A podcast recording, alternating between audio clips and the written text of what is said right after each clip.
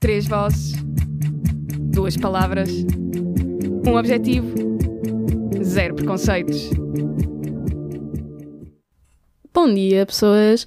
Estamos aqui na Rádio Zero outra vez. Sou a Joana e está aqui, estou aqui com a Sara e o Marco. Querem dizer olá? Olá. Pronto. Yeah, o que é que vocês fizeram este fim de semana? Eu, quatro semanas depois da estreia, ou talvez até mais, fui ver finalmente assim Nasce uma Estrela. Foi bom, a sério. É que eu já tive muita gente a dizer: Oh meu Deus, é tão bom, mas. Foi uma experiência interessante entre a minha mãe a dizer Lady Gaga, um, eu ter ido ver o filme no Alvaláxia, que vocês não têm noção como é que está o Alvaláxia agora, mas tipo, entre duas das filas da bilheteira estava um balde a apanhar as gotas de uma infiltração que estava a acontecer lá em cima. Foi fantástico. Mas Adoro. o filme estava muito bom. Ok, adoro, adoro. E tu, Sara? Eu arrumei a casa, basicamente foi isso. A minha, a minha avó foi para Cabo Verde e pronto, então tive que fazer um clean-up. Foi, foi um... As pessoas costumam fazer primavera cleaning e eu fiz um winter cleaning à casa toda. Ok, ok. É hum, bastante produtivo. Eu. Yeah, eu basicamente fui trabalhar no sábado e depois fui para Coimbra, festa, e depois voltei e, e morri de sono. Ah, foi basicamente isso. Foi bastante fixe por acaso, portanto, não vou queixar. E fui lambida pela cadela mais fofa de sempre. Portanto, I mean. Yeah. Ah, ok, mas então, Isso não sou uma alerol, por acaso. não, não vamos dizer que isto aqui não foi com pano entender, ok? Pronto. Mas ok, então basicamente, nós hoje vamos falar sobre o quê, pessoas? Vamos falar sobre onde é que nós conhecemos pessoas. Então digam-me, onde é que vocês conhecem pessoas? Preferencialmente corpo a corpo. Corpo a No corpo. mesmo plano de uh. existência. Ah, ok, pronto. Mesmo talvez. plano de existência? Hum, nice. Uh, prefiro falar, apesar de eu não, normalmente não ser a pessoa que tem. um, não, não costumo ser a pessoa que tem um incentivo, não sou a iniciativa que toma a iniciativa e vai ser a pessoa que vai falar. Prefiro ser abordado, mas é uma coisa que eu tenho de treinar, porque aqui ninguém é mais que os outros. Unless you're Beyoncé. Oh, true. Mas sim, eh, eventualmente já, já tive uma, uma altura em que eu estava algum fascinado por aplicações de encontros, a mesma altura como eu já acho que já referi no episódio anterior. Estava com outros amigos e nós estivemos todos com a Craze. E depois descobri que acho que nada me dá mais ansiedade do que estar numa aplicação de encontros. Percebo. E tu, Sara? I mean, sim, eu acho que a maior parte das pessoas ou, ou conhece quando vou sair à noite ou conhecem em aplicações, portanto. Uhum. Mas vocês tipo, instalaram as, as aplicações porque. Porquê? Basicamente. Sinceramente, eu estava farto de basicamente todas as pessoas que eu conhecia bem eram hétero. Precisava conhecer pessoas gays. Precisavas de um shot de gayness na tua vida. Precisava mesmo. No início, pronto, ainda estava a tentar dizer para mim, ah, é só mesmo para fazer amigos também, mas uma parte de mim também queria era mesmo criar alguma intimidade.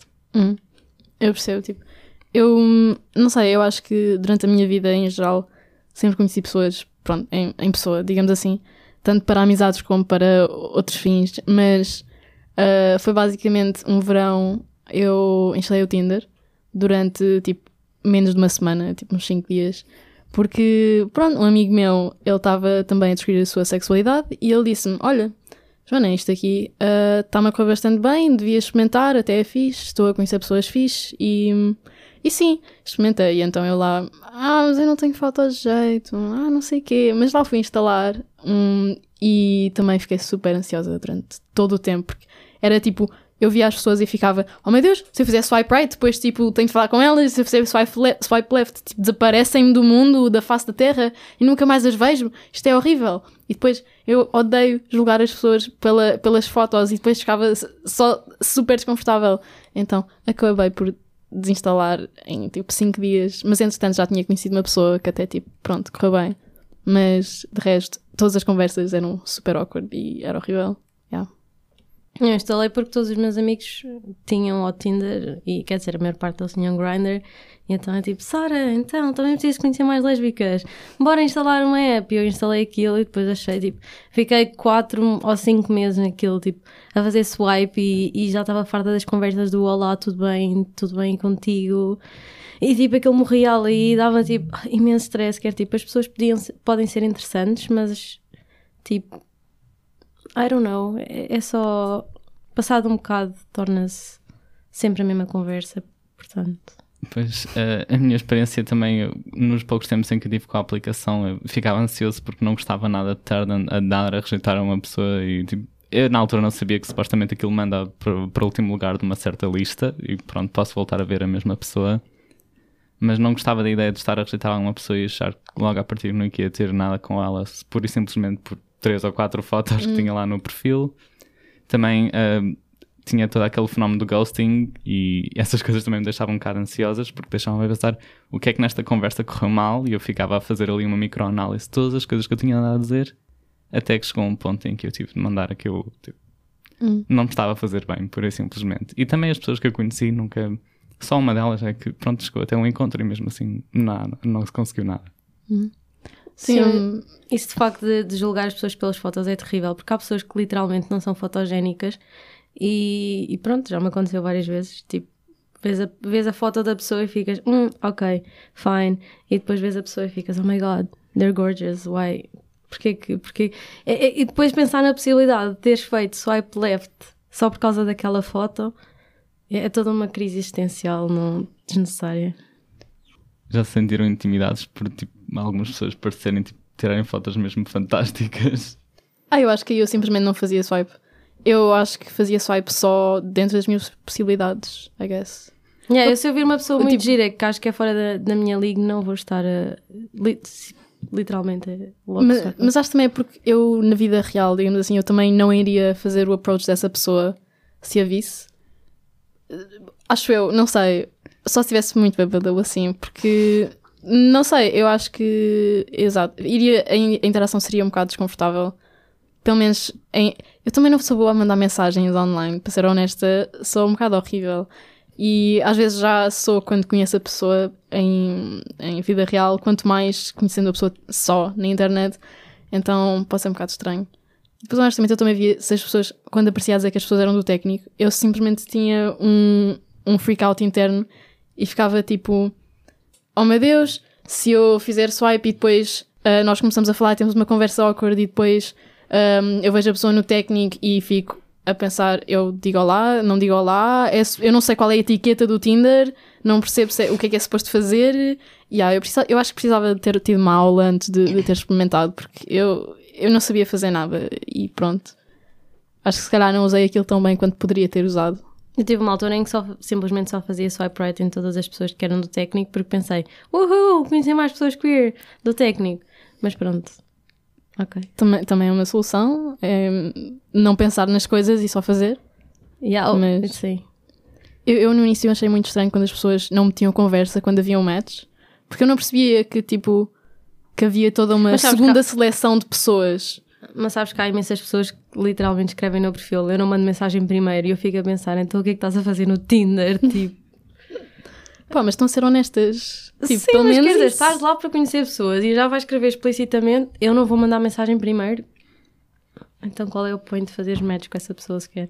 Eu às vezes não mando imediatamente quando eu andava lá nas apps, não mandava imediatamente porque eu sabia que ia ter de estar em algum sítio assim, mas depois continuava a adiar porque talvez se eu esperar mais um bocadinho consigo pensar numa coisa, tipo, alguma razão para puxar a conversa e depois pronto. Hum.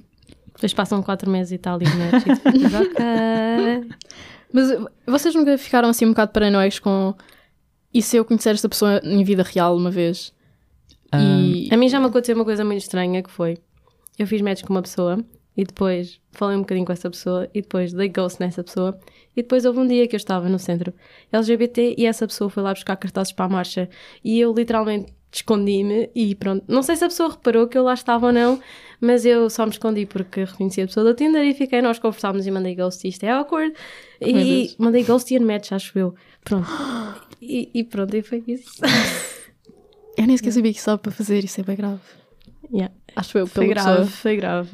Eu, por acaso, era uma coisa que eu queria que acontecesse, que eu encontrasse as pessoas que eu conheci no Tinder, porque eu acho que ia-me pintar a mim com a melhor luz, conhecendo as pessoas cara a cara. E pronto, ia estar nervoso à mesma, Hum. mas ia conseguir, tipo, a ver as reações das pessoas, tipo, cara a cara, e ia perceber se eu estava aí num bom caminho ou não. Ia conseguir perceber se, tipo, se alguma coisa, tipo, mais perto que eu dissesse já, tipo, já tinham feito essa pessoa rir, ou assim. E isso já ia ajudar-me imenso. E termos de autoconfiança e em termos de perceber se estou a ir num bom caminho. Pronto. Vocês chegaram alguma vez a conhecer alguém que tipo, mantiveram contacto, mesmo não seja por razões românticas ou sexuais e cenas? Não, as coisas morreram sempre um bocadinho. Muito Estou a tentar pensar. E tu? Eu acho que não. Não sei.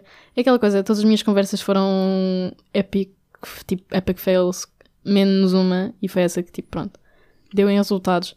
Mas, em geral, não sei, eu acho que houve uma pessoa que até eu achei super fixe para ser, tipo, amigo ou assim, mas depois também dei um bocado de ghost. Pronto. então, yeah, mas não sei. Mas, não sei, o que é que vocês acham de como dos do ambiente das apps diferentes? Assim, eu só, só usei o Tinder do mundo das apps, então não sei qual é a comparação, mas o que é que vocês têm para dizer? Depois eu usei o Tinder e depois também tentei usar o Grindr, que foi uma má ideia, obviamente ainda fiquei mais ansioso. Aí já me encontrei com a pessoa. Um, essa é mais uma aplicação já mesmo para o teor sexual. Mas a, a conversa lá é Tinder bastante. também pode ser, não é? Tipo, Sim, há, há pessoas que, pronto. A conversa no Grindr é- já é outra coisa, já são outras experiências e outra maneira de abordar. Não sou grande fã da maneira de abordar as pessoas. Não, eh, se eu no Tinder achava que ficava a conhecer muito pouco das pessoas por três ou quatro fotos e de vez em quando um ou outro interesse em comuns no Grindr, ainda fiquei a perceber que eu não, não, fica, não fico a conhecer absolutamente nada sobre essas pessoas. Isso é uma crítica que eu tenho da aplicação, mas ah, para mim, para o meu uso. Mas há pessoas que conseguiram satisfazer essas necessidades, na maioria delas, as necessidades mais privadas conseguiram satisfazê-la com a aplicação. Eu sempre achei que tinha que resolver as coisas na minha, na minha casa, tipo, a provar que consigo ter uma intimidade com uma pessoa, uma relação saudável antes de começar a tentar satisfazer só essas necessidades. Acho bastante construtivo da tua parte. Ah, Obrigado. Todas as experiências que já ouvi dos meus amigos, houve imensos deles que ahm, conheceram pessoas pelo Grindr e não resultou por uma razão ou outra e acabaram por tornar-se amigos. Por acaso, já, já ouvi bastantes, bastantes histórias em relação a isso. Nunca te aconteceu. Um, eu, uh, logo a seguir ao meu encontro no Grindr, eu fiquei a pensar: um, isto não me está a deixar um, aliviado, que era o que estava à espera que acontecesse, porque na altura estava com alguma necessidade de pronto, largar uma tensão sexual. Mas uh, em vez de me sentir aliviado, senti-me um bocadinho mais. ainda um bocadinho mais num estado de desespero para alguma coisa mais real, mais substancial e de conseguir provar a mim mesmo que eu sou uma pessoa que é capaz de ter sentimentos profundos por uma pessoa e que é de fazer com que essa pessoa também tenha esses sentimentos por mim e desinstalei a aplicação, entretanto voltei a instalar e apesar de não ir lá, lá só mesmo no coisa, abri uma outra vez e vi que essa pessoa tinha voltado a tentar contactar comigo, mas entretanto já se tinham passado meses e eu não quis chatear. Está só instalado no caso de uma emergência, tipo. Em caso de emergência, quebra o vidro. Só que quebras, não sei o que é. Preconceitos. Yay, referências. Ah, mas, não sei. É que pelo menos a ideia que eu tenho do, do Grindr é que é hum, muito sexual, mas não necessariamente de uma maneira saudável. Acho que é um bocado o que estavas a dizer. Tipo, não, não conheces as pessoas e é muito, tipo, superficial, de certa maneira. Sendo que, ok, aquela coisa, quando estás assim no engate de uma noite ou assim, não, também não estás ali à procura das histórias dramáticas das pessoas e os seus interesses e cenas. Mas, não sei, eu sinto que é um ambiente assim não muito. Pelo menos para mim não seria assim muito agradável, não sei, acho que não seria confortável. Mas Acho também no Tinder já que- não estava confortável, portanto não, não é por aí, não é por aí. Um, é uma questão de. Pronto, eu como só cheguei a conhecer pessoas que eu considero próximas e que sejam queers muito mais tarde min- no desenvolvimento, eu nunca tive tipo um grande background de pessoas que eu conhecessem que me pudessem dar tipo dating tips e coisas do género. E por isso ainda é muito fácil para mim olhar para esses ambientes e ficar muito facilmente magoado com alguma coisa que uma pessoa diga, tipo fazer uma microanálise muito exaustiva daquilo que está a acontecer e tirar conclusões que eu não. tirar conclusões que basicamente sejam. que, me deixem magoado.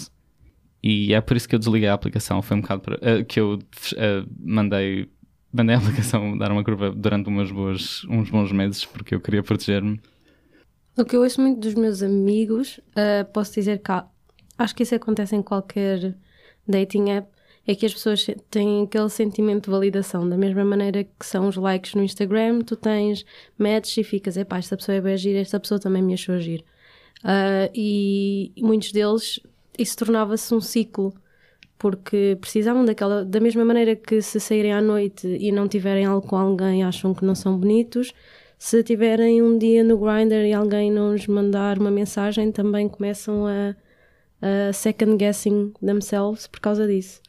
Ah, e depois também, ah, também há o outro lado, que é não, nunca chegares a uma connection real, I guess, porque só estás à procura de validação e não. E toda a gente lá também está um pouco à procura de validação e de, de algo casual e não algo duradouro e uma conexão mais profunda, I guess. Eu sinto que agora estou a desviar um bocado o assunto, mas o que tu disseste de, de hum, sentir que a autoestima está muito ligada ao. Pronto, a, a essas aplicações e hum, à maneira que se as pessoas gostarem de nós, nós somos pessoas de valor e como isso está na. Se vais à discoteca e se não estás com ninguém é tipo, oh não, ninguém gosta de mim. Mas tipo, eu sinto que há muito ambiente gay muito sexualizado. Não sei se faz sentido. É- são poucos os sítios que são destinados para a comunidade gay e LGBT, digamos assim, que não sejam ah, sexualizados e muito alcoolizados, digamos assim. Sim. E hum, não sei, eu sinto que seria fixe haver ali tipo um cafezinho, uma bibliotecazinha, um parquezinho para pessoas LGBT se conhecerem, mas não num ambiente de. assim, num, num ambiente menos predatório. Sim, eu concordo, porque ah, voltando um bocadinho àquilo que tinha tocado há pouco, ah, acho que as pessoas não estão a aprender muito no sentido de ah, aprenderem a ser parceiros, a, Uhum. a terem uma relação séria e construtiva e amar uma pessoa no sentido em que possam dizer que todos os dias estão a crescer juntos. Não é isso que. que- n- não, não vou aprender isso numa discoteca, não vou aprender isso numa dating app. Pode ser que elas não estão à procura, mas se é isso que estão à procura, acho que não há muitos sítios, não há uma grande oferta para isso. Acho que agora estamos a ir muito deep. estamos aqui a ficar muito um bocado Não, é sentimentais, mas. Por acaso agora estava-me a lembrar de, de algumas situações em que já tive com amigos meus que eu fiquei muito triste por eles porque vi que saíram de um trampo e não safaram ninguém e epá, isto já é a terceira ou quarta vez que eu vim sair e não tive nenhum, com, com nenhum rapaz, então tipo, não sou giro o suficiente, não sou interessante o suficiente porque, porque pronto, não havia alguém naquela noite que por acaso queria alguma coisa. É, é bastante triste, sinceramente. É, mas ao mesmo tempo, eu, eu sinto que também não sou completamente imune a essas coisas de eh, o meu valor estar eh, ligado a uma coisa externa e que não tem a ver, de facto, com o meu valor de maneira alguma. Mas acho, assim, acho que toda a gente já passou por uma fase assim, mesmo que fosse com estas coisas ou com outras. Mas sim, não é assim muito positivo, digamos assim. Acho que é sempre bom quando chegas ao ponto em que consegues ultrapassar isso e ver o teu valor em ti mesmo e, sim, valorizar-te. Mas slut shaming não é bom. Então, é, é aquela coisa, tipo, se queres estar numa, numa aplicação de dating, bom que o faças, descobre, tipo, tem, have fun. Mas acho que é preciso, de certa forma, hum, usar isso em moderação. E a mesma coisa com álcool e discotecas e sair à noite. É, faz e faz e diverte, mas não podes deixar que isso torne a tua vida inteira e que vais sair tipo segunda, terça, quarta, quinta, sexta, sábado, domingo e mais um oitavo dia inventado porque, hum, porque sentes que isso te dá o valor que tens, que devia ser intrínseco. Basicamente podes fazer isso, mas é importante não criar uma dependência de. Sim. Eu por acaso vi um artigo muito interessante, pessoas, e hum, basicamente já, já vi há algum tempo, e, e também há um vídeo em que é um rapaz gay a falar sobre o, o, o artigo, porque de facto demora para aí meia hora a ler o, o, o artigo, se não me engano. E ele disse: Eu próprio tive dificuldades em ler isto, porque não sou uma pessoa que lê, que gosta assim tanto de ler, ou, ou uma coisa assim do género. E, mas queria partilhar esta informação com as pessoas porque acho que tem, teve muito impacto em mim. Isto, ele a dizer isto, mas também teve impacto em mim, portanto. E hum, deviam ver que é The Epidemic of Gay Loneliness. Acho eu que se chama assim. E o artigo também tem o mesmo nome. E hum, sim, é basicamente o autor e o, o rapaz do vídeo a refletirem sobre como as dating apps afetam a saúde mental das pessoas, especialmente os rapazes gay, e como se torna assim uma espécie de um buraco negro em que as pessoas enfiam-se e quando já não conseguem usar aquilo de maneira saudável e torna-se um vício, torna-se um, um uma coisinha que carregam e dá, Pois lá dás está um, um dependência, pequeno, lá está. sim, dás um pequeno boost de autoestima e depois volta abaixo e depois yeah. E depois precisam usar outra vez para aumentar a Sim. autoestima e pronto, adiante. As minhas quebras na autoestima nunca foram assim por uma razão, tipo, em termos da minha, a minha apreciação estética, sempre foi mais assim, eh, eh, chegavam alturas em que eu ficava dias mesmo muito deprimido por pensar, vá, tu nunca vais conseguir hum, f- saber falar com uma pessoa gay, nunca vais conseguir meter uma boa conversa. uhum. Depois também há toda aquela cena que por acaso até podíamos ter falado mais agora, mas não. ah, de hum, não, as aplicações não serem assim muito inclusivas, digamos assim. Sim. Não, Todos aqueles- não. No Asian, no Blacks, coisas assim. Há Yeah. pessoas que não pensaram muito bem nessas coisas que eles acham de ser apenas No uma offense. preferência e que acabam por ser coisas que magoam mesmo muitas pessoas. E eu, como pessoa que anda nessas aplicações, eu nunca conseguiria tipo, imaginar como é, que eu, como é que eu reagiria se encontrasse um perfil a dizer que, pronto, montes de perfis a dizerem que eu não sou, não sou o género de pessoa que estão à procura. Não é desejável. Acho que ia dar A- caminho Acho que tem um bocado de impacto mesmo. é importante transformar esses, eh, mesmo essas aplicações em coisas que todas as pessoas consigam juntar-se mesmo. Sim, mesmo pessoas trans e isso às vezes pode não ser um sítio muito simpático. Não é? Ok, então agora vamos dar por encerrado este assunto que chegou a ser um bocado deep demais, se calhar. Uh, e vamos passar aqui à Mariana que nos vai proporcionar o nosso momento musical. E sim, então, go ahead, fala. Olá! Então, a música desta semana é da banda norte-americana The Internet e as músicas deles não são diretamente sobre ser queer e sobre vivências queer, mas uh, a vocalista, que é conhecida como Sid, S-Y-D, ela é abertamente gay e, portanto, na- as músicas quando falam de algum tema mais re- relacionado com romance ou algo do género, geralmente as letras são dirigidas a uma rapariga e nos videoclipes ela também aparece várias vezes com, com outra rapariga. E pronto, eu na, eu na verdade gosto bastante de músicas que falem, que sejam abertamente políticas e que falem sobre vivências queer, e, mas na verdade acaba por ser bastante agradável eh, estar a ouvir uma música e reparar, ah, ok, isto é uma rapariga que está a falar sobre outra rapariga de forma romântica e está a fazer isto de uma forma, pronto, como se fosse a coisa mais natural do mundo, porque de facto é a coisa mais natural do mundo e pronto, e na verdade as pessoas queer, obviamente, como qualquer outra pessoa, também precisam de criar relações de afeto. E pronto, então a música que eu escolhi chama-se Come Over e é do, do último álbum deles, que saiu em julho deste ano, se não estou em erro. E pronto, é isso. Uh, obrigada à Rádio Zero e até para a semana.